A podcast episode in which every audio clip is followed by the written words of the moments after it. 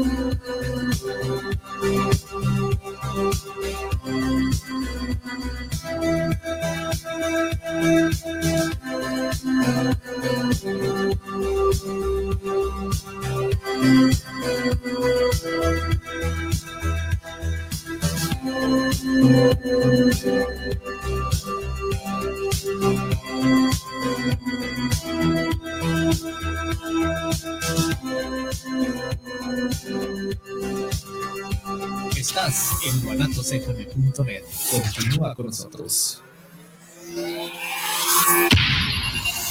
Los comentarios vertidos en este medio de comunicación son de exclusiva responsabilidad de quienes las emiten y no representan necesariamente el pensamiento ni la línea de guanatosfm.net.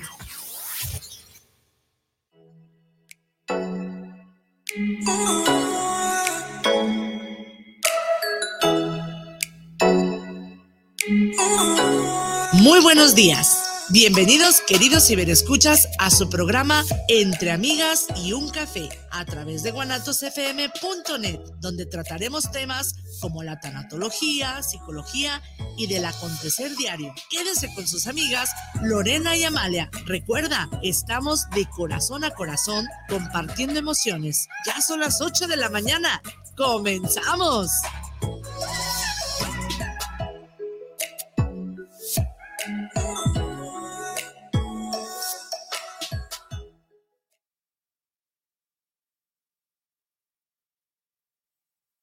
Hola, hola, buenos días, ¿cómo están?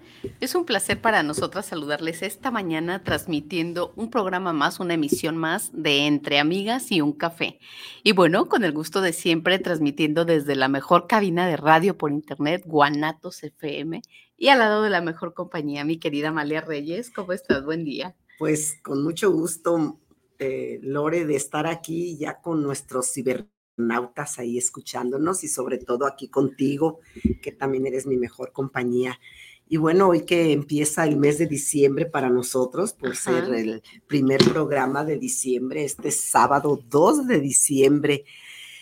Y que bueno, es un suspiro de que vienen las posadas, vienen los recuerdos, viene el cierre de año, vienen las reflexiones. Y justo esta mañana, Lore, estamos pues con un tema eh, diferente, fuerte, que no se habla mucho, pero ya es tiempo de ponerlo constantemente sobre la mesa. Y es lo que vamos a hacer esta mañana, queridos cibernautas. Y antes de, eso, eh, que bien saben que es el tema, ustedes ya vieron la promoción en la semana, es el tema de testamento vital con nuestra queridísima Moni Moreno, que pues ya es de casa, nuestra madrina, nuestra amiga, y ya llegó, ya está aquí, ya hasta nos tomó una foto, Lore, la, maestra. Y, vamos a ver qué dice el color morado que traemos esta mañana en relación a lo que vamos a hablar. Excelente, muchas gracias Amalia y bueno, gracias a Moni que también muy temprano ya está aquí en cabina. Bueno, pues el color morado combina la calma y la estabilidad del azul con la tremenda fuerza y energía del rojo es la naturaleza. En la naturaleza no es de los colores más habituales. Siempre se han relacionado con la espiritualidad, la magia, el conocimiento, la paz, la sabiduría, el orgullo, la elegancia y la transmutación o el cambio, mi querida Amalia. Sigo suspirando, Lore. Vamos, vamos dándole su abrazo a nuestros queridos cibernautas después de que escuchamos este significado del color morado, lo que proyecta. Y como dices tú, Lore, que vayan por su eh, color morado donde lo quieran poner y la prenda que tengan o alguna figura, lo que ustedes tengan por ahí. Y también de pasada se traen su cafecito o su bebida, su bebida que les apetezca esta mañana de acuerdo a su fin de semana. Yo sigo abrazándolos, sigo abrazándome porque sí, vuelvo a repetirlo, es un mes de reflexiones, un mes de estar con nosotros mismos sin dejar de conmemorar, de celebrar el nacimiento de, de Jesucristo si son católicos, pero igual un cierre de ciclo. Y para eso, Lore, yo les traje dos aceititos a nuestros queridos cibernautas eh, que van relacionados también con el tema. Eh, voy a decir de manera breve, como siempre, el incienso, el incienso ya sabemos que es el aceite que nos conecta con la espiritualidad, nos puede acompañar en estos días para sentirnos más seguros, más cercanos a nosotros mismos y, y ¿por qué no? aquí en, cercanos a nuestros seres queridos que se encuentren lejos, que ya no estén con nosotros. ¿No crees, Lore? Mm, y para orar, ¿sí? Y reflexionar. Así es. Y bueno, qué mejor manera, mi querida Amalia, de hacer introspección. Estamos hoy 2 de diciembre 2023, como bien lo señalas. Estamos a unos cuantos días de terminar el año. Así es de que hagamos cierre de año, cierre de ciclos, para que desde el agradecimiento, desde la humildad y desde la compasión podamos abrazar y aperturarnos para el 2024, mi querida María. Que así sea, Lore, porque si gustas incienso, si gustas, y también tenemos el aceite de rosas que pues nos eleva en nuestra frecuencia justo en el sentimiento, en la emoción del amor, ¿sí? Que tener amor, como dijimos, por nosotros mismos, por los demás y por todo, por todo lo que nos pasa. Y como bien dijiste, agradeciendo, ¿sí? Como decimos últimamente en nuestros programas, nosotros ofrecemos, recibimos y agradecemos. Y todo eso lo podemos hacer siempre con mucho amor, con mucho amor. No es fácil en ocasiones, no es eh, fácil en ocasiones es complicado cerrar el año, Amalia, quizá para muchos, porque vale mucho la pena reflexionar, agradecer, como bien lo hemos dicho, y quizá hay personas que, así como hemos tenido cosas muy bellas durante este año, quizá ha habido momentos muy difíciles, quizá ya detrás de la pantalla, ya detrás de, este audio del micro, hay alguien que está padeciendo en un centro hospitalario, hay alguien que ya despidió a un ser amado, quizá está alguien que perdió el empleo, que se retiró incluso de su empleo, eh, entre otras pérdidas, ¿no? Entonces, abrazar el aprendizaje, agradecerlo y vuelvo a lo mismo, aperturarse para, para recibir de la mejor manera el 2024. Sí, y, y de verdad estamos proyectando esta mañana esta capacidad de reflexión, de interiorización que podemos tener y también decirles que hay que vivir la vida bien, hay que vivirla bonito, con alegría, el que reflexionemos, el de que agradezcamos constantemente, no significa que, que, no nos divirtamos, porque como dijimos, ya vienen las posadas. En los próximos programas de este mes de diciembre van a encontrar pues lo relacionado con la Navidad, con las posadas, con la Virgen de Guadalupe, como el amor que la Virgen de Guadalupe nos eh, inspira, nos ayuda también a vivir bien y, justo eh, pensando en las personas que puedan tener un duelo, un duelo en este tiempo. Eh, o duelos todavía que no se hayan cerrado. El 23 de diciembre tenemos un programa que se llama Los duelos en Navidad.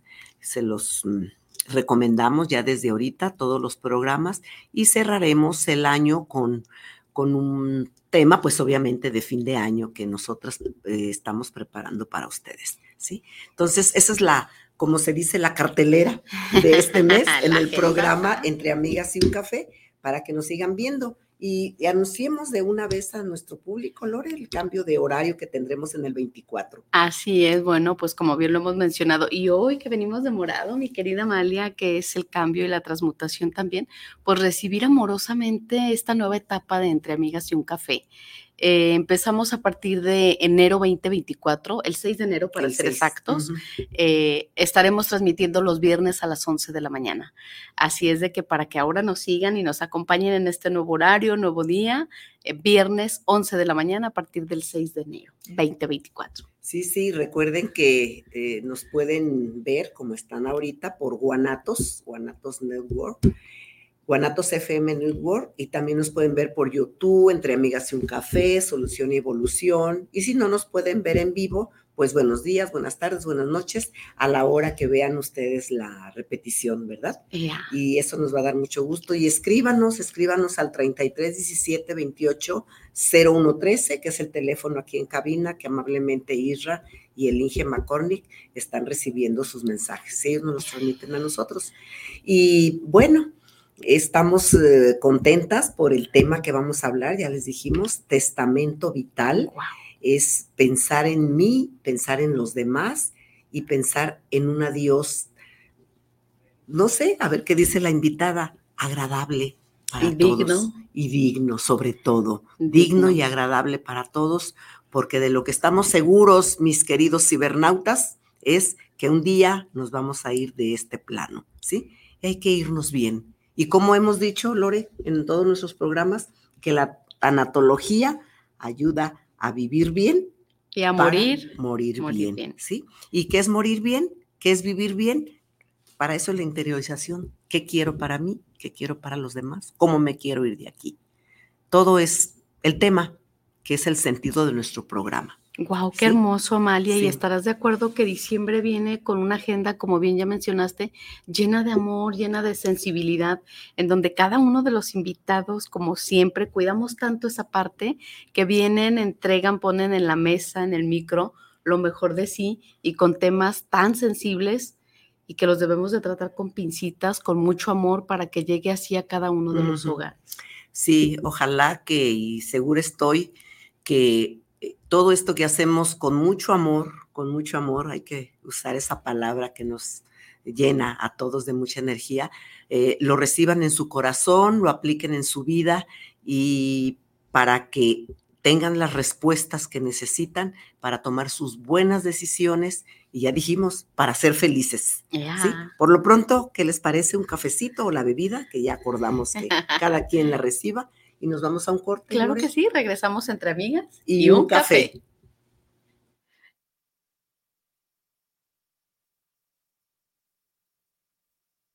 Y ahora inicia el espacio publicitario. ¿Es usted un gran catador de buen tequila? No busques más. Tequilas y Galería El Búho. Bebidas finas y espirituosas de excelencia tequilera nos encontramos en calle Juárez 164B, en San Pedro Tlaquepaque, 3336-590863, con su amigo y servidor Emilio Ferreira, Tequilas y Galería El Búho. Hola, Chal, ¿listo para el domingo? Listísimo. Este domingo en la hora nacional nos acompañará Pancho Barraza con música en vivo. Para los amantes de la historia tenemos una cápsula especial de Paco Ignacio Taibo. Además, nos sumergiremos en una escalofriante leyenda de terror con Humberto Busa. Y no se pueden perder la plática con Claudia Villegas para un análisis económico a fondo. Así que ya saben, sintonícenos a las 10 de la noche. Ahí los esperamos, Leonora y Cha. Esta es una producción de RTC de la Secretaría de Gobernación. Gobierno de México. La prevención patrimonial no es un juego. Por ello, en AMASFAC, Asociación Mexicana de Agentes de Seguros y Fianzas AC, creamos valor con agentes profesionales de seguros y fianzas certificados. Acércate a tu agente profesional certificado en seguros de tu estado. Contáctanos en www.amasfac.org.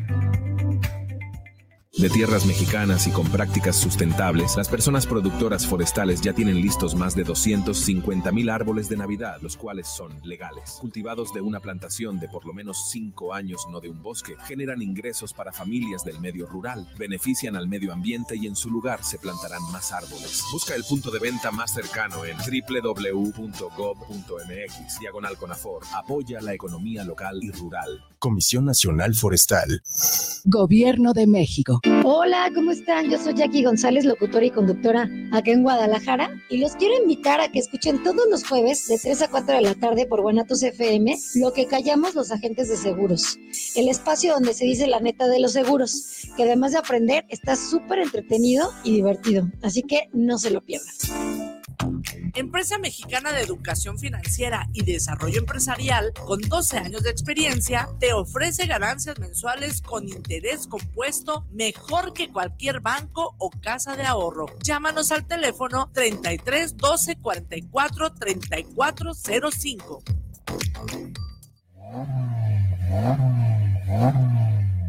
Mofles y catalizadores de la PA. Contamos con catalizadores de la marca Engeltech. También te ofrecemos una amplia variedad en catalizadores garantizados para la verificación y en la compra de tu catalizador, la instalación va por nuestra cuenta. También contamos con el servicio de instalación de silenciadores, colillas, curvas y Flowmaster, así como reparación de cualquier tipo de radiador y tanques de gasolina, atendido por su propietario especialista Guillermo Méndez Tobilla. Te esperamos en la calle Fernando Solís número 1018, Colonia Lomas del Gallo, en Guadalajara, Jalisco. O llámanos a los teléfonos 33 14 27 2404 y al 3311 34 74 05. Mofres y catalizadores. Estamos de regreso en su programa Entre Amigas y un Café. Mándanos tu comentario al WhatsApp 3317 280113. Continuamos.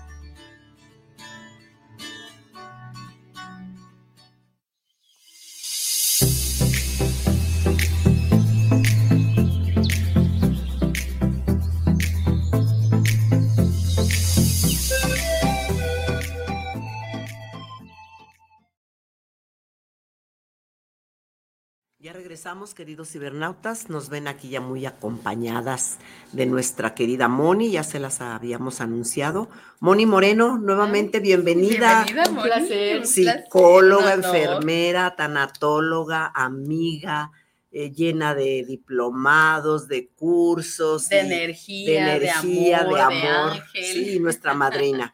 Y no queríamos, eh, pues, despedirnos del año 2023 en este mes de diciembre sin tener la presencia de ella con un tema que solo ella puede tratar.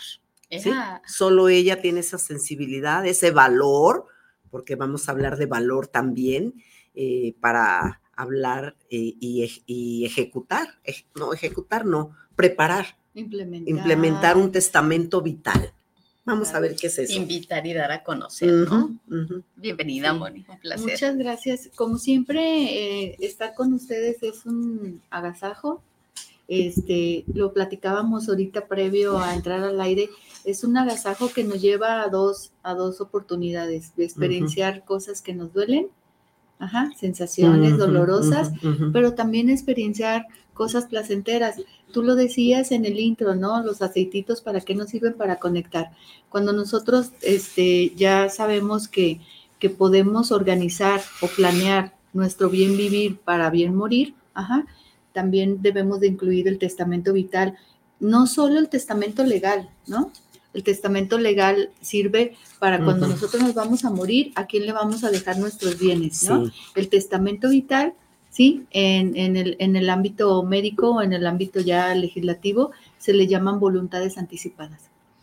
Y estas voluntades anticipadas empezaron en Europa, primero en Inglaterra, con todo lo de los cuidados paliativos, los hospice, para darle un beneficio a las personas que mientras estaban en uso de sus facultades mentales, intelectuales, espirituales, emocionales y físicas, ajá, pudieran tener autonomía para decidir qué, cómo, cuándo, dónde, a qué horas y por qué. ¿no?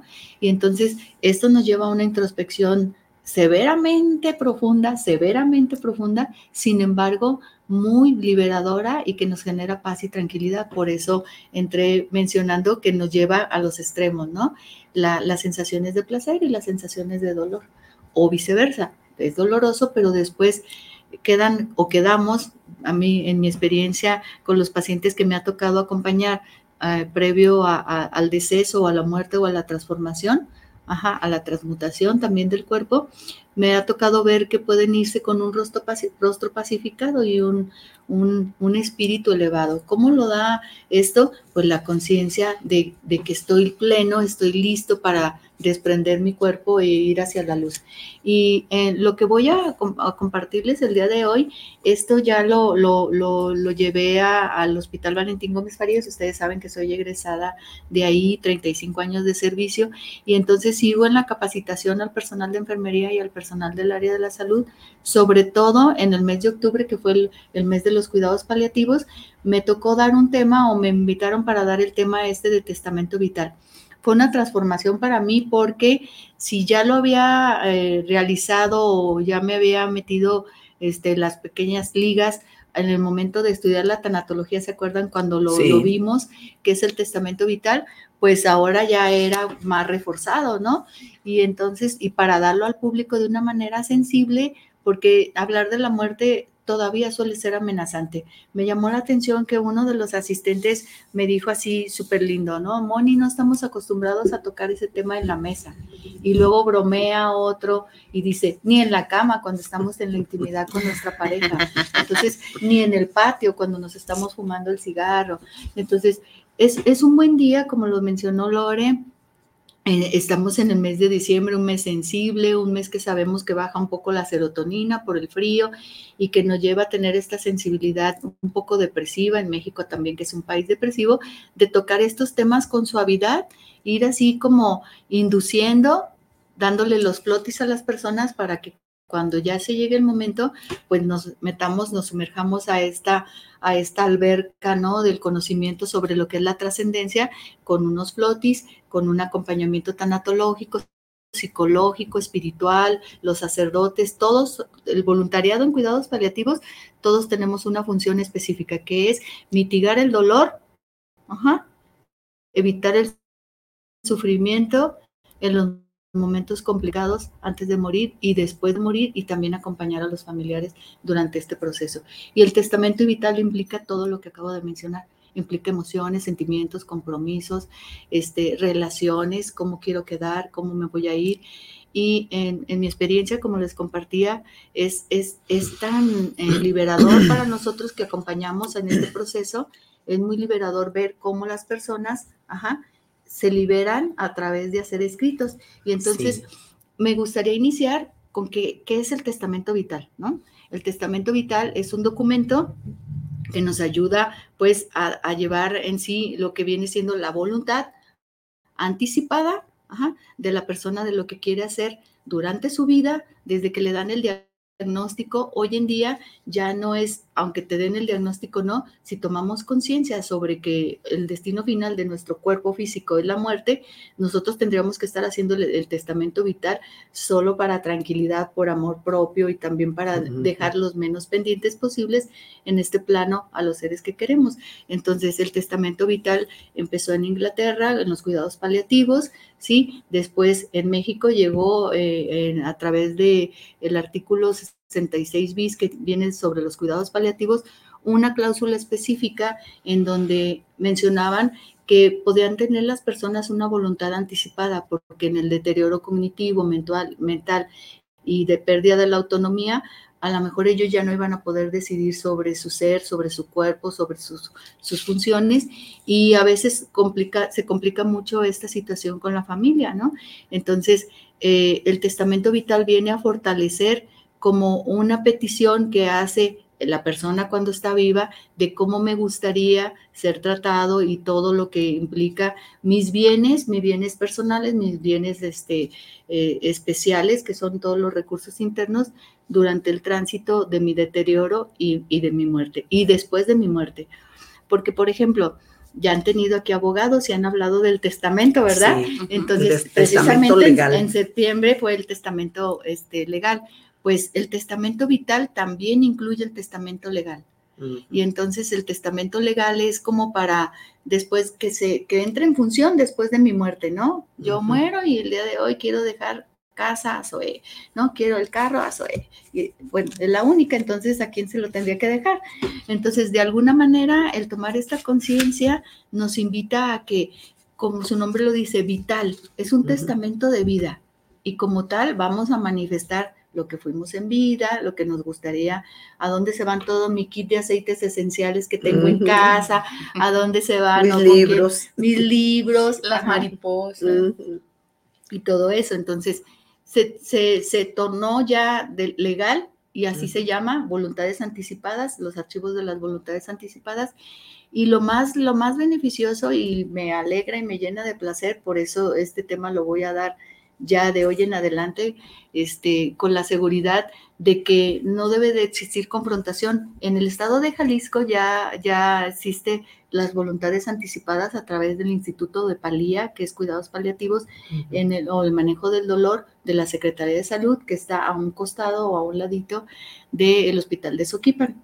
Entonces, eh, ahí, ¿qué haces tú? Pues vas y, y manifiestas, ajá, te dan un diagnóstico, ¿no? Y, y- y aunque no te den el diagnóstico, tú elaboras tu testamento vital que consiste primero en decir, ah, por ejemplo, si yo en algún momento llego a perder mis facultades este, mentales y la toma de decisión físicas, pero si tengo todavía facultades mentales, ahorita es cuando lo debo de hacer y entonces para qué? Para decir qué deseo que ocurra si en algún momento yo llego a, a perder esta autonomía, ¿no? Y lo primero es decidir médicamente sobre qué con tu cuerpo, ¿no? Y lo primero, en- dentro de, la- de las instituciones del área de la salud, hay un término que se llama eh, darse de alta por máximo beneficio, lo hablamos el día que hablamos lo, lo de los cuidados paliativos, que significa que cuando ya no hay poder curativo desde la parte médica, ajá, sí puede haber un- un- un- una atención de cuidado, ajá, para morir con dignidad o para ser tratado con cuidado y con amor en, en- en los últimos días de vida. De tal manera que, que los, la, la voluntad anticipada yo la puedo ejercer ahorita y vamos a ver unos puntos que incluye. Esto, esto que les voy a compartir viene de, de- de la formación tanatológica del estado de Morelos. Ajá. La maestra, la doctora Marta Palencia, es la que lo implementó junto con su equipo este, de tanatólogos y a mí se me ha hecho un recurso. En el 2011 yo lo conocí cuando empecé a estudiar tanatología. Hoy en día es un recurso vital, ¿no? Tan vital como, como el decir, este, ¿cómo puedo asegurar mi, mi, mi ser y cómo puedo dejar a la gente asegurada, ¿no? A los, a los míos. Entonces, el Instituto de, de, de, de Tanatología del Estado de Morelos lo que hace es implementar y ponerlo a nuestro servicio. Ellos dicen, la mayor difusión que se haga sobre la- el testamento vital, sobre el bien morir. Entonces, al principio se llamaba la carpeta vital para mi muerte, ¿no? Preparándome para mi muerte. Como era muy amenazante para el público, ellas, ellos decidieron decir para cuando vaya hacia la luz. Y Sí. entonces se escucha más espiritual, más Sí, suave, sí, como les decía anteriormente, más suave. Es como una inducción, ¿sí? Al final de mi vida. Y entonces, hablándolo así, pues ya hasta papacha y reconcilia aquí algo en el corazón, ¿sí? Sí, definitivamente, porque sabemos que las palabras tienen mucho poder, ¿verdad? Así es. Impactan. Sí, ¿y qué pasa, Moni, con aquellas personas que quizá no pudieron hacerlo de manera anticipada o previsoria? ¿Qué pasa cuando alguien llega a una institución hospitalaria por una emergencia, un accidente, algo así? ¿En el hospital también hay este tipo de documento o algo similar? En el hospital existe algo que se llama, este, el, por ejemplo, esto de la, de la- del máximo beneficio, darse de alta por máximo beneficio, pero siempre todos los procedimientos que se realizan en el hospital tienen que tener algo que se llama consentimiento informado. De tal forma que si a mí me va, llego al hospital sin tener ninguna enfermedad, tengo un accidente, que es uno de los principales factores para que tengamos esto de voluntad anticipada. O sea, no esperar a tener un A diagnóstico, una Exacto. enfermedad. Porque me ha tocado momento. ver jóvenes este, que tienen accidentes automovilísticos, entran en estado de coma, tienen muerte cerebral y pues bueno, ahí no se decidió. Entonces, ¿quiénes deciden? Primero los, pa- los familiares directos. En el caso de ser, de ser, de no estar casado, deciden los papás, ¿no? Y en Ujú. el caso de ser casado, la mujer ya o el hombre o el esposo toma esta posición. Pero bueno, regresando a lo que comentaba Lore, ¿qué pasa? Pues pasa de que se hacen lo que está regulado dentro de la institución. Entonces, el testamento vital nos ayuda para algunas personas, por ejemplo, en mi caso, ustedes lo saben, ahorita también les comparto, como en mi ser enfermera, a mí no me gustaría que me dieran reanimación cardiopulmonar si el resto de mis funciones no, ya no pudieran estar funcionales, valga la redundancia, este, y ni tan activa, ah, o si fu- fuera a quedar como en cuadriplegia. Y hay muchas películas eh, que sustentan eso y todo se regularizó a, a raíz de casos específicos de personas que quedaban en cuadriplegia, que ya no, no tenían el mismo porcentaje para la función. Entonces esto deprime también mentalmente y espiritualmente y de alguna manera ellos deciden, no, si esto no es vida, ¿no?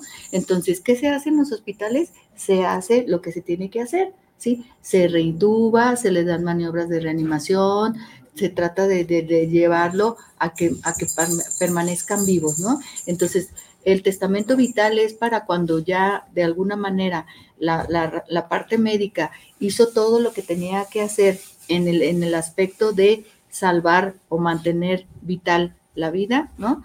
Y entonces es cuando ya entraron todos estos mecanismos bioéticos de decir, estás vivo porque estás conectado a un ventilador, estás vivo porque estás bajo algunos procesos de medicamentos como las aminas, que es la que se levanta todo el proceso vital y de, y de homeostasis en el cuerpo. Entonces, aquí la situación es que el testamento vital lo utilicemos para nosotros morir con tranquilidad y paz Ujú. y elegir, por ejemplo, en mi caso, que no deseo maniobras de reanimación y esto es un puntito súper especial que forma parte del testamento vital, del testamento vital que, que, que, que está autorizado legalmente, ¿no? Y entonces es no maniobras de reanimación, lo primero que se puede pedir. La otra es este, no métodos invasivos ajá, para evitar el, el- el ensañamiento terapéutico, que es un- una modalidad, antes se llamaba encarnecimiento terapéutico, hoy se llama ensañamiento porque nunca ha habido una intención de daño. Y esto es uno de los principios fundamentales dentro de la atención médica, ¿sí? Haz el bien, por ningún motivo hacer el mal, justicia y autonomía. Entonces, sí. Moni, ¿qué pasa precisamente con toda esta área médica que cuando va y toma protesta hace un juramento? sí. Y el juramento es salvar o salvaguardar la vida del paciente, vaya, del ser humano. Precisamente quizá ahí hay una disyuntiva entre que el médico tiene que hacer hasta lo imposible Sí. o lo humanamente posible para él para salvaguardar esa, Esa vida. estabilidad, esa vida. Esa vida. Ajá. ¿Y qué hay cuando el paciente se ve incapaz de decidir y está alguien, obviamente que no hubo una voluntad anticipada y está precisamente ese conflicto? El médico está obligado, por un lado, desde la ética, a hacerlo. Eh, ¿Qué podemos hacer ahí? ¿Cómo recomendar? Porque a pesar de que el médico esté, digamos, obligado a hacerlo, también está esa parte, como bien mencionas, en donde es eh, el autorizo o no que me hagan esto. ¿Cómo conciliar Eh, esa, sí, es- esa Yo pienso que es desde sensibilizar también a la parte médica. En nuestra formación, y lo digo como enfermera, pues tengo 58 años y a los 18 salí, imagínense, tengo 40 de función, ¿no? Por decirlo así. Este, se, nos, se, nos, se nos enseña o se nos capacita para salvaguardar la vida, para salvar a, a las personas. En los cuidados paliativos entra cuando curar no se puede, paliar se puede. Y paliar significa cuidar con cuidado. Y paliar significa cuidar todas tus dimensiones, la mental, la espiritual, la emocional, la física. Y entonces necesitaríamos sensibilizar a toda la parte médica que los cuidados paliativos, y ya está regulado en el reglamento de los cuidados paliativos, este, también el darles una atención de calidad, un área de confort, un cuidado paliativo, quitar el dolor, es hacer algo. Cuando las personas dicen, ya no se puede hacer nada por ustedes, a mí me truena la parte del hígado que, que es funcional contra el enojo, ¿no?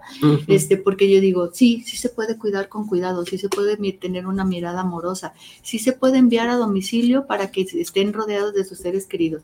En los hospitales funciona mucho por eso esto de la parte paliativa y ya la tenemos en Jalisco. De manera que si yo voy y digo, este, no, por lo menos si en los hospitales no está todavía en el archivo de las voluntades anticipadas, mi hija o ella sabe lo que yo quiero y ella y las personas que les pido que firmen, porque son dos personas que firman esto, este, ya saben, en este caso es Miriam y José Luis, que son mis padrinos, que les tembló la mano a la hora de firmar, pero que dijeron, Moni, si no te firmamos de todos te vas a morir. Entonces fue un rato y ahí tengo la foto así, les tembló la mano. Entonces todos nos vamos a morir. Entonces, qué mejor que morirnos consciente, con una tanatología, con una conciencia espiritual de verdad, con responsabilidad, sin dejar pendientes. Y entonces en los hospitales se hace lo que se tiene que hacer, que es salvaguardar la vida del paciente. Pero este documento a mí me facilita el hecho de no maniobras y ellos lo respetan. Pero si no tienen el documento, se va a hacer lo que, se, lo, lo que, está, lo que está preestablecido en las unidades médicas. Hablando de la firma Moni, eh, estos dos testigos o estas dos personas que firman, eh, ¿hay alguna condición? Es decir, no tiene que ser tu familiar directo para Sí. que pueda ejercer esta firma. Sí, primero tiene que ser mayor de edad. Ajá, tiene que ser de la confianza de la persona que les está pidiendo este cargo, ¿no? Sí, porque si no, al rato, quién sabe qué suceda. Ajá, o, o se niegan y no lo cumplen. Y no pasa nada desde el, desde el ámbito acá, ¿no? Yo, ah, no, pues mi mamá quería esto, pero no lo vamos a hacer. Adelante. Según, según esto no pasa nada, pero espiritualmente sí pasa. Ajá. Bajo mecanismos que son este, mm, difíciles de describir. ujú. Pero si en algún momento hemos visto algún milagro, también espiritualmente podemos ver cómo yo puedo sentirme culpable porque no cumplí con alguna manifestación. Hablemos de la energía, ¿verdad? En la- en la Lo energía, energético. Que lo que va viene ajá, y lo que doy regresa. Sí. Entonces, lo- contestando a lo de Lore es que sea adulto, ajá, que sea de mi confianza, que, se, que quiera la persona, ¿no?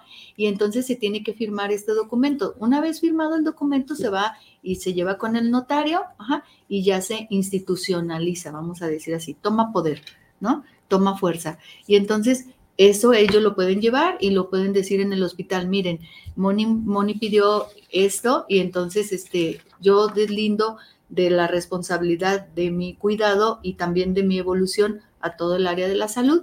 Y entonces el- un médico puede decir, ok, ya está implementada aquí en el estado de Jalisco la ley de voluntades anticipadas, entonces vamos a respetar.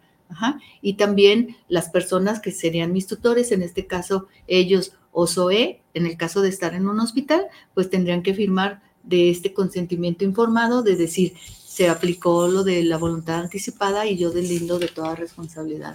Bueno, ¿y cómo, médica. cómo sería ese, digamos, me decido hacer mi testamento vital?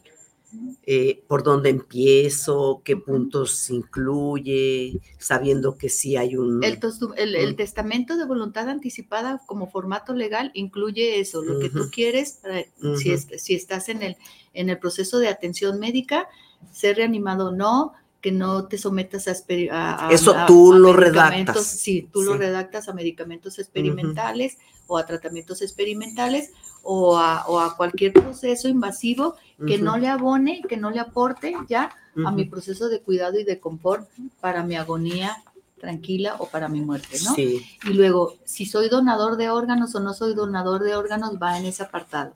Si quiero ser donador de órganos. Y este, y creo que esos son los tres elementos más fuertes de la parte médica. Los demás ya forman parte como de la vida cotidiana, como del diario vivir, dijeran ustedes en su, en su intro, ¿no? Del acontecer Y- y diario. uno de los puntos este, principales es tener esta carpeta que propone el, el área de tanatología ajá, de- del estado de Morelos, tener esta, esta carpeta este, para que no sufran o para que no entren en complicaciones ninguna de las personas que va a estar bajo mi cuidado o familiares o, o- o mis, mis seres queridos, ¿no? Y el primero, así se llama, carpeta para cuando yo regrese a la luz, ¿no? Este, primero es el documento, los documentos en la primera carpetita va el documento de, documentos personales, ¿no? La carpeta de documentos es que es el acta de nacimiento, el acta de matrimonio, si estoy casada, la copia del INE, y en el estado de México, aquí, perdón, en el país en México, el INE, los documentos del seguro de vida y documentos del banco, ajá, y el testamento legal. Legal. Ajá, yo dejo mi casa, yo dejo mi carro, esto, los bienes, los bienes materiales van en la primera carpeta. En la segunda carpeta es el documento importante antes de mi muerte, o sea, preparándome para mi muerte. Entonces, aquí mm, diríamos, pues es, forma parte de lo mismo, ¿no? Porque aquí va el documento de mi voluntad anticipada. Antes de mi muerte, yo elijo qué hacer conmigo lo que ya médicamente y lo que ya expliqué que es el testamento vital médico, ¿no? Dentro de la parte médica. Sí, que en su momento eso quizás se pueda modificar, ¿verdad? Ya hay formatos especiales en, la, en, el, en el Instituto de Palía para esto de la no reanimación, de si soy donador de órganos, el no métodos invasivos o métodos experimentales. Hay un formato ya es este, estrictamente, viene desde Europa, pero aquí lo hicieron con las leyes de México, ¿no? Y en, el, en, el, en, la, en la segunda carpeta entonces incluye esto, ¿no? Mi voluntad anticipada. ¿no? Que lo firmas, le pasas a dos testigos y ya lo tienes ahí, en ese espacio. De manera que si por cualquier cosa ocurre, Zoe tendría que ir o mis compadres o mis padrinos tendrían que ir a sacar y decir, Moni tiene una carpeta, vamos a ver qué decidió, ¿no? y lo vamos a hacer. Vamos en el punto dos, queridos cibernautas, tomen nota. En el punto. Perdón, Moni, entonces este sería un documento que debiéramos tener muy a la mano, muy al alcance. En una carpeta, en un espacio en donde esté ahí a la mano disponible, no que a la hora que a veces me ha tocado ver a pacientes que no encontramos el acta de nacimiento y ya en los archivos de, del pueblo de Villa Unión ya no tiene esos archivos, hablando del caso, por ejemplo, de mis padres, que el archivo ya no existía y es entonces los meten en problemas legales. Entonces, el otro punto, en el tercer punto, viene siendo, este, ya se me apagó. A ver, si quieres, te paso esta hojita, que acá encontré la otra. Ok, ah, qué bueno. En el tercer punto, entonces, viene documentos para el momento de mi muerte. Ya llevamos documentos personales, documentos importantes antes de mi muerte, que es el, testamento vital, ajá, y los documentos en el momento de mi muerte, que vienen siendo datos de la funeraria. Por ejemplo, en mi caso, desde que trabajaba, yo estoy incorporada a un servicio funerario, ¿sí? Ahí va se llama plenitud en mi caso, ¿no? Y la carta donde expreso el deseo de ser cremado o sepultado. ahí también eso se hace a mano, ¿no? ¿Para qué? Para evitar, porque muchas veces los familiares dicen, no, yo quiero que la sepulten. En el caso, por ejemplo, de mi mamá, que es ministra de la comunión, pues claro que quiere ser sepultada, ella no quiere ser cremada por, las, por las creencias, ¿no? Del contexto religioso. Entonces, en el cuarto punto son documentos para honrar y despedir mi cuerpo. Fíjense qué bonito, honrar y despedir mi cuerpo. ¿Qué incluye esto? Carta donde describo cómo me gustaría que fuera mi funeral. Hay una película bien bonita que una mamá desarrolla su funeral, el papá y la mamá ya saben que el cáncer se complicó y entonces este, e, ellos preparan porque ella quiere vivir su propio funeral, ¿no? Antes de partir. Entonces a los hijos les dicen y ellos apoyan, pero no le dicen al resto de la gente. Entonces hacen como una obra de Shakespeare porque ella le gusta el arte y entonces hacen la despedida y la muerte ahí y como todos los demás lloran. Entonces ella se queda y les agradece y les dice, pues ya me preparé para mi funeral, es momento de decirles que estoy a punto de morir, que me acaban de desahuciar y que y gracias. Ahora sí ella que voy a contar con las personas que quiero. Mm. Entonces está muy bonita, luego ahorita les digo cómo se llama la película. Gracias. Entonces, documentos para honrar y despedir el cuerpo tiene que ver con una carta que describe cómo me gustaría que fuera el funeral, ¿sí? Hay personas que dicen, Moni, a mí me gustaría que no fueran de negro. Me gustaría que soltaran palomas, globos. No me gustaría flores. Se gasten flores, mejor en, en, en, una oración y todo depende de, lo que tú deseas, ¿no? Y luego, por ejemplo, también es un poemario y reflexiones personales para que sean dichas en el momento de mi muerte o en el momento de la misa, ah, o del, del acto religioso. De que se hecho, este servicio ya lo, lo ofrecen los paquetes funerarios, sí, queridos sí. cibernautas. porque ya, se, ya se Sí. están poniendo en, en- en sintonía con todo esto que viene siendo algo que nos ayuda mucho ajá, a despedirnos. Todo esto es morir con dignidad, así como ustedes dijeron, vivir con dignidad para morir con dignidad. ¿no? Ok, entonces la- el quinto punto es el, tas- el testamento emocional, ¿sí?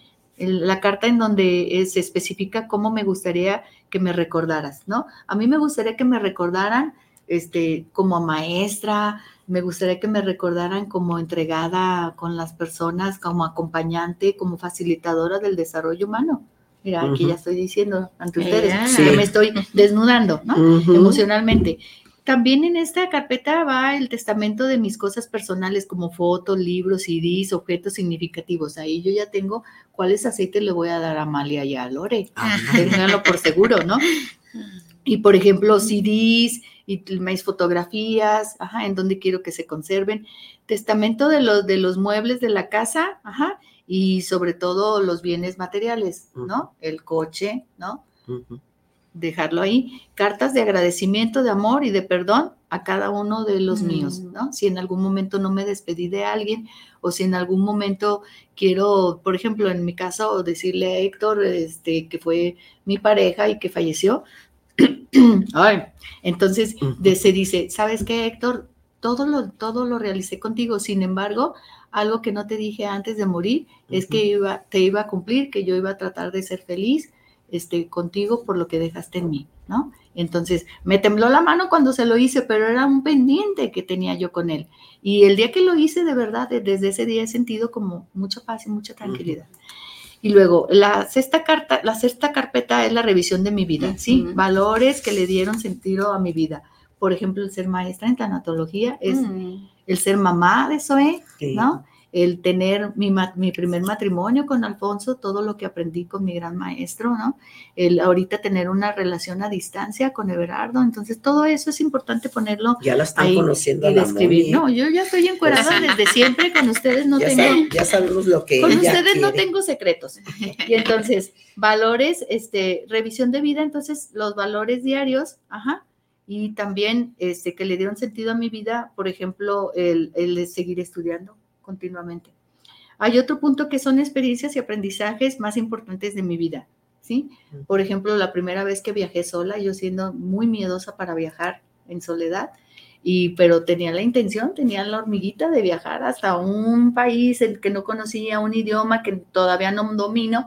Sin embargo, eso fue algo súper Y maravilloso. fíjate, Moni, eh, Lore, ¿Y ni quién te paró después de ese viaje? No me ha parado hasta ahorita.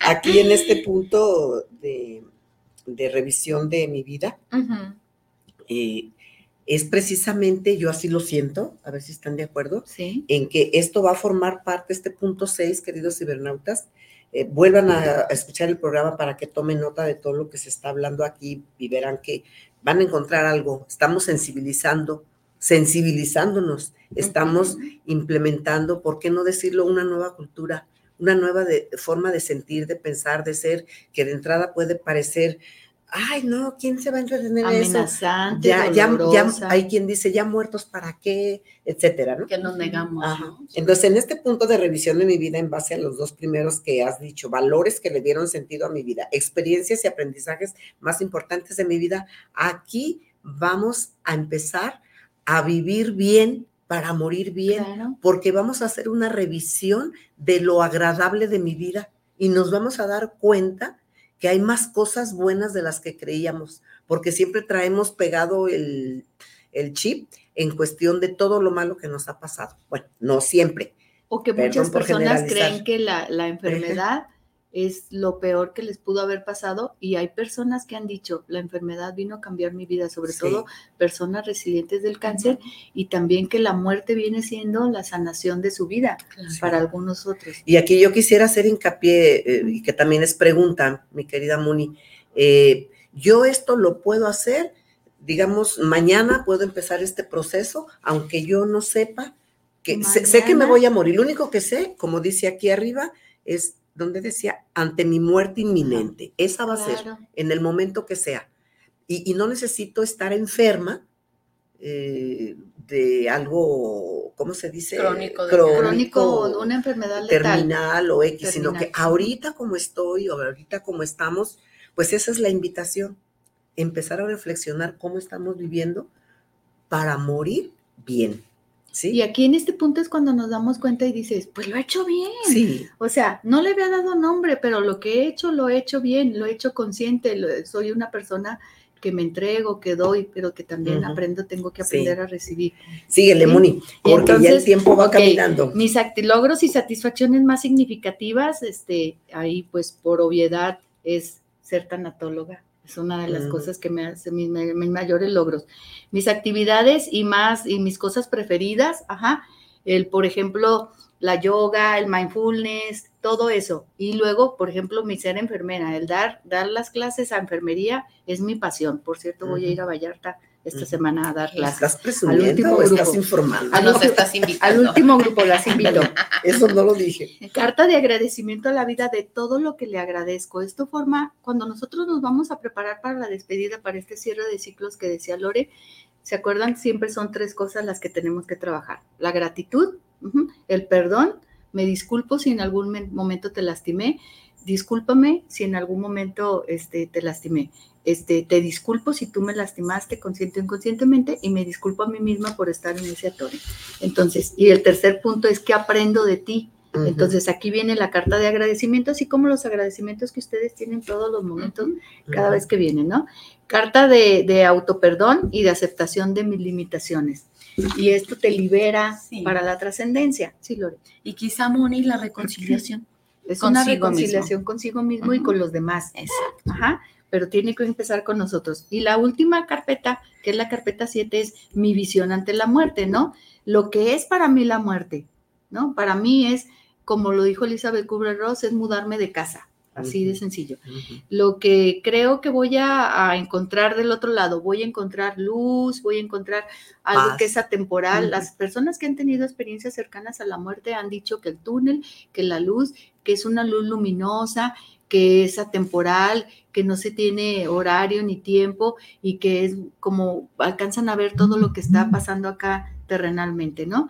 Y eh, mi legado moral y mi espiritual para con los míos, ¿no? Ea. ¿Qué dejo? ¿Qué dejo yo? Pues primero dejo una hija maravillosa. Después, eh, un perrito que nos ha dado vida el chimichurri, que me activa y que, y que me da sentido. Una familia muy amorosa con y alumnos. ¿Qué dejo? ¿Cuál es mi legado ante la vida? Pues vivir bien para morir bien. Y esto es, probablemente pudiera ser una de las últimas cosas que pudiera yo hacer dentro de mi formación como tanatóloga, porque las otras ya están dichas y ya están trabajadas. Entonces, esta es una de mis funciones, venir y transmitir que esta carpeta se puede hacer. Tú me preguntabas, oye, Moni, ¿a partir de cuándo lo podemos hacer?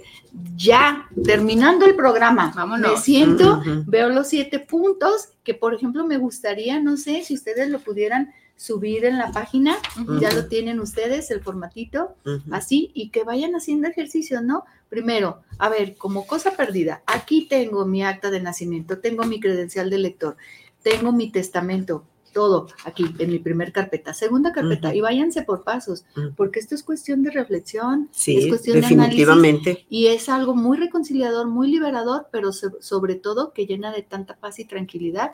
Ahorita nos podrán escuchar y dirán, ¿por qué se están riendo? Sí, es un tema muy fuerte, porque de verdad a mí me da placer compartir esto, porque me está dando placer este tránsito que estoy viviendo, en que cada vez me da más seguridad. Si ahorita en este momento a mí me tocara trascender, morir por lo que sea, yo me voy plena y tranquila, y eso es lo que dejo. Tranquilidad, paz, amor a la vida, pero también amor a esto que viene, que es un cambio de domicilio. Sí, sí. Correcto. Vamos a darle voz a, a nuestros adelante. cibernautas, Moni. Y qué, qué completo, ¿eh? Qué completo está. Se llama la hoja que van a ver ustedes. el- es el resumen de los siete puntos de mi carpeta. Ya se lo mandé. Cuando yo regrese a la luz. Ajá. Igual lo subiremos a nuestras respectivas páginas y lo tendremos Ay, lo- para Ay, mira, ustedes. qué hermoso. Sí, ya se Es lo el, pasé el otro. es el otro. Gracias, Isra. Este, Este este, es esto, que, otro. esto que están viendo en pantalla, hermosos, es esta es mi voluntad anticipada ante mi muerte. Viene súper detallado lo que yo dije así a grandes rasgos, ¿no? Desde si quiero ser reanimada, si no, si cómo quiero que se respete mi cuerpo, si quiero misa, si quiero novenario, si quiero cremación, si quiero sepultar, que me sepulten, cómo me gustaría que hablaran todos estos puntos ya después. Ajá, este es, este es como más amplio. Son, dos documentos. este que ya lo explicó la maestra ahorita y los siete puntos ya mencionados. Vamos a, a, ver aquí que Manuel Coronado nos saluda y dice que bienvenido diciembre 2023. Así es, Manuel. Javier Martínez desde Tlaquepaque y nos saluda y a la gran invitado. ¿Sí? Y está Héctor Rosales, eh, también nos saluda, excelente tema con la maestra Moni Moreno. Héctor Manuel García, saludos desde Zapopan para las maestras por llevar este programón, magnífico programón con la maestra Moni Moreno. Muchas gracias. Silvia García nos saluda, sintonizando nuestro programa y el tema que estamos presentando. No sé si tienes ahí algunos. Eh, sí, está Alondra Caballero, nos está oh. acompañando, Filomeno Gutiérrez, Julio César Antolín. Y bueno, eh, Filomeno Gutiérrez nos dice buenos días a todos desde California y un abrazo a las tres panelistas. Salud. Julio César Antolín nos saluda y nos dice, es un tema que debe plantearse y tenerlo presente como eh, plan de vida y no solo en, en, el momento, incluyendo lo legal o legado. Felicidades y un gran abrazo, amigas. Gracias, Julio eh, Alondra Caballero, Moni, tú no vas a morir nunca. Creo que eso dice por ahí este, un error de dedo, porque estás dejando un impresionante legado de amor en la salud digna del cuerpo, del alma y de todas las personas a las que tocas. Carmelo Facio también nos está acompañando, ah, Leonor Ramírez. Carmelo. Este, y nos dice Alondra, en el transcurso del día, ah, ok, yo les ayudo a hacer la síntesis del programa. Gracias, oh, un abrazo. Siempre, eh, gracias. Leonor nos dice saludos a la ponente y al exponente Moni, Lore y Amalia. Muchas gracias, Leonor. Muchas gracias. Por ahí vi a Lupita Nápoles, no sé por qué página nos está saludando. Eh, ya hay varias y una gran resiliente y de veras ella, ella también está aplicando esto a su vida, ¿eh? Sí, sí, disculpen, pero estas redes a veces en lo que, en lo que ustedes terminan de, revisar, solo quiero aprovechar un minuto. Eh, una paciente sí, una paciente que ahorita ya es este, alguien que está invitada a participar en, promover eh, esta, esta parte espiritual que ahorita estamos este, tratando de, de socializar, esa es la palabra, socializar esta información para, para hacernos, para hacerlo un estilo de vida, ¿no? Entonces, ella fue mi paciente, se llama Lucy, tengo la, el permiso para poder decir, ¿sí? Y Lucy, este, ella de alguna manera cuando fue, vio esto, dijo, Moni, todo eso lo hicimos en el acompañamiento, pero no le habíamos puesto nombre. Entonces, ella es resiliente del, del cáncer, de cáncer de ovario, y entonces ella es testigo fiel, pues, de que todo esto se puede implementar sin dolor y sin sufrimiento y que se puede llevar y aterrizar de una manera más consciente, más tranquila y sobre todo tratando de ver que, la vida es este momento. En este momento tengo vida, en este momento soy responsable de mi cuerpo, de mis pensamientos, de mis sensaciones, de mis logros, de mis fracasos. Y esta responsabilidad me lleva a hacer un análisis espiritual de qué quiero dejar aquí para con qué me quiero llevar. En el alma solo nos vamos a llevar los recuerdos, porque el alma sí recuerda, nos vamos a llevar las cosas espirituales. Aquí en el plano terrenal se va a quedar todo lo físico, todo lo que es materia, todo lo que es este, economías, todos los recursos. Entonces, Lucy, gracias por permitirme acompañarte en tu proceso, porque siempre innovas, porque siempre tratas de, de hacer que las personas que están adoleciendo ahorita con cáncer traten de transitarlo sin sufrimiento y sin dolor, más, de una manera más consciente.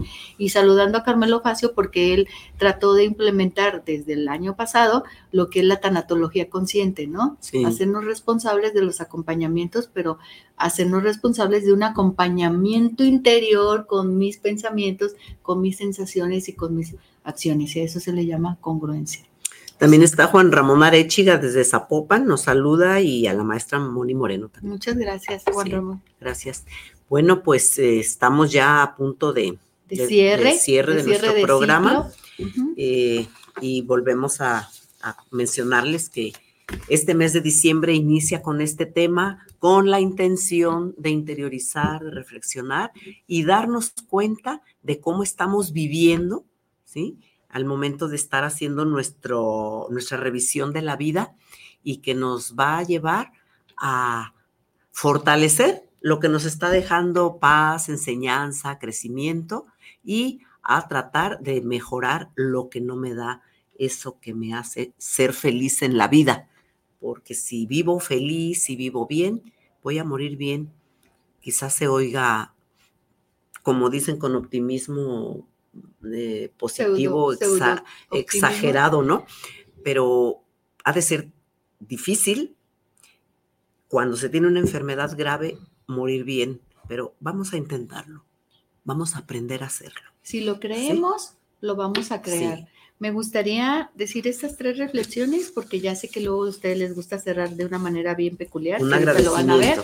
Dice, la atención tiene que ser practicada de buena manera y con corazón generoso. Tratar al enfermo o al doliente con conocimiento, con bondad, con cariño y no con mala praxis y brusquedad. Esto lo dijo Camilo de Lelis, por eso en el Centro San Camilo tienen esto del, del, duelo y los acompañamientos muy, muy a flor de piel y también lo hacen de una manera muy efectiva. La última lección que todos debemos aprender es el amor incondicional, que también nos incluye a nosotros mismos. Y esto es testamento vital y esta fue la madre de la tanatología, Elizabeth Kubler-Ross.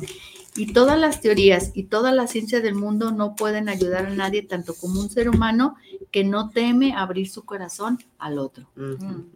Entonces, yo les doy las gracias por este, por este espacio, por su, su amistad, por su cariño, por siempre estar, porque me enseñaron como maestra que tengo que estar bien capacitada y quiero y deseo estar bien capacitada porque los alumnos siempre superan al maestro. Entonces, Gracias por la invitación a todos los que nos escucharon, muchas gracias. Este, ojalá que haya logrado poner una semillita, sembrar la semillita de esta autorreflexión, del autocuidado y del amor que tenemos que tener a nosotros mismos, un amor incondicional durante nuestra vida y durante nuestro proceso de despedirnos de este plano físico. Gracias, Moni. Está Cari Luna, perdón, quiero darle voz a este mensaje.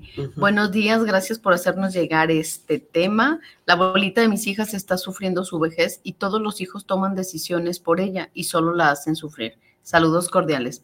Un abrazo, Cari, gracias por comunicarte, mandar el mensaje y bueno, pues un abrazo también para la abuelita de tus hijas. Y un abrazo para la abuelita. Y, deseando para que, las hijas que todo esas decisiones las tomen con amor. Y deseando que tomen las decisiones pensando como si fueran ella. ¿Qué sería lo mejor para ella? ¿Qué decisiones tomaría ella?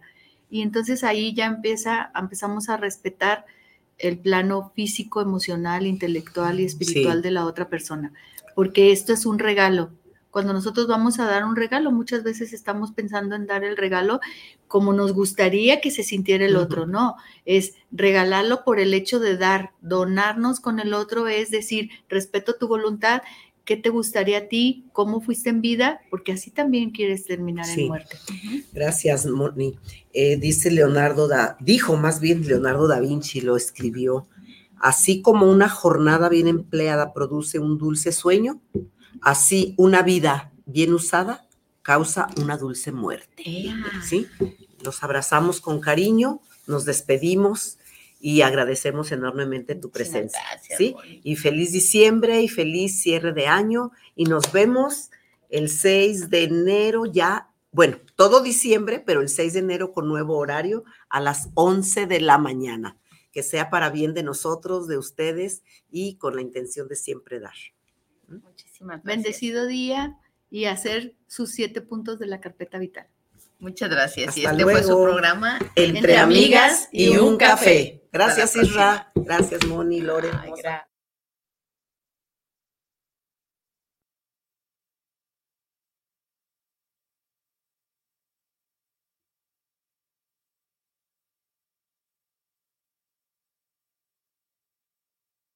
Su programa matutino entre amigas y un café, donde compartimos temas del acontecer diario. Les esperan el próximo sábado Lorena y Amalia, de corazón a corazón, compartiendo emociones.